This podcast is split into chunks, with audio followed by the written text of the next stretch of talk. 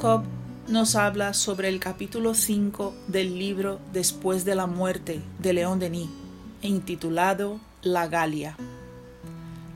La primera gran obra de León Denis fue el libro Después de la muerte, publicado en 1890, en el que él dedica la primera de las cinco partes a hablar sobre las creencias y negaciones. El capítulo 5, intitulado La Galia, Denis nos trae informaciones interesantes sobre los druidas que nos invitan a reflexiones sobre cómo tratamos la muerte de los entes queridos y otras cuestiones importantes de la vida. La filosofía de los druidas afirmaba las existencias progresivas del alma en la escala de los mundos. Esta doctrina viril infundía a los galos un valor indomable, una intrepidez tal que iban a arrostrar la muerte como hubieran ido a una fiesta. Cuando los romanos se cubrían de bronce y de hierro, nuestros padres se despojaban de sus vestiduras y combatían con el pecho descubierto. Se enorgullecían de sus heridas y consideraban una cobardía usar la astucia en la guerra. Esta fue la causa de sus repetidos descalabros y su caída final.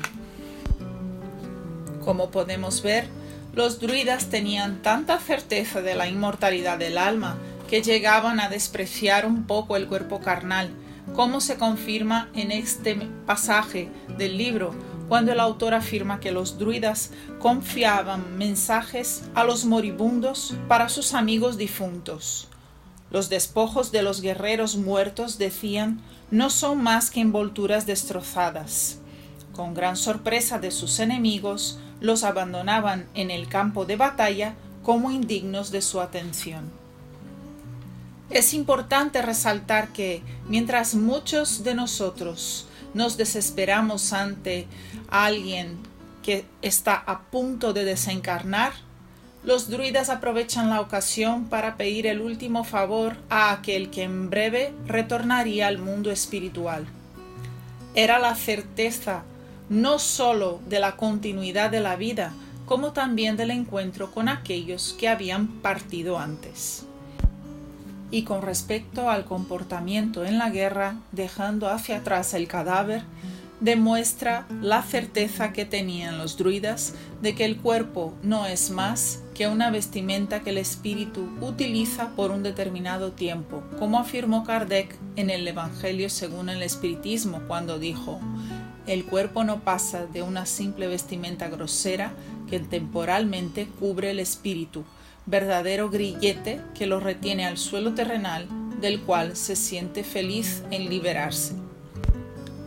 Y para nuestro asombro, los druidas también tenían certeza absoluta de la reencarnación y llegaban hasta tal punto de hacer algo que William considera hoy en día improbable.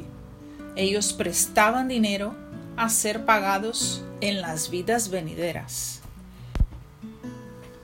La forma elevada como los druidas trataban con algunas cuestiones llamaron la atención de muchos a lo largo de la historia y no pudo pasar desapercibido por el codificador del espiritismo.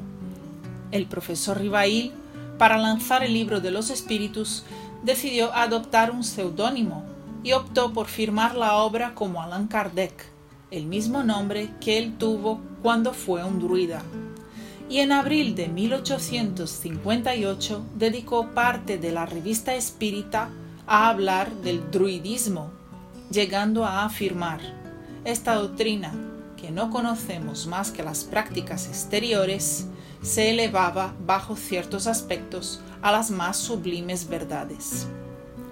Si Kardec y Denis nos hablaron respecto de los druidas, es necesario que estudiemos más, no para criar una veneración ciega y sin provecho, incluso porque ellos no eran perfectos, pero para que entendamos que la fe en el futuro, la certeza de la inmortalidad del alma, el respeto a la naturaleza y tantas otras virtudes demostradas por ellos, nos deben inspirar y enseñar algo que nos conduzca al progreso de la manera más firme.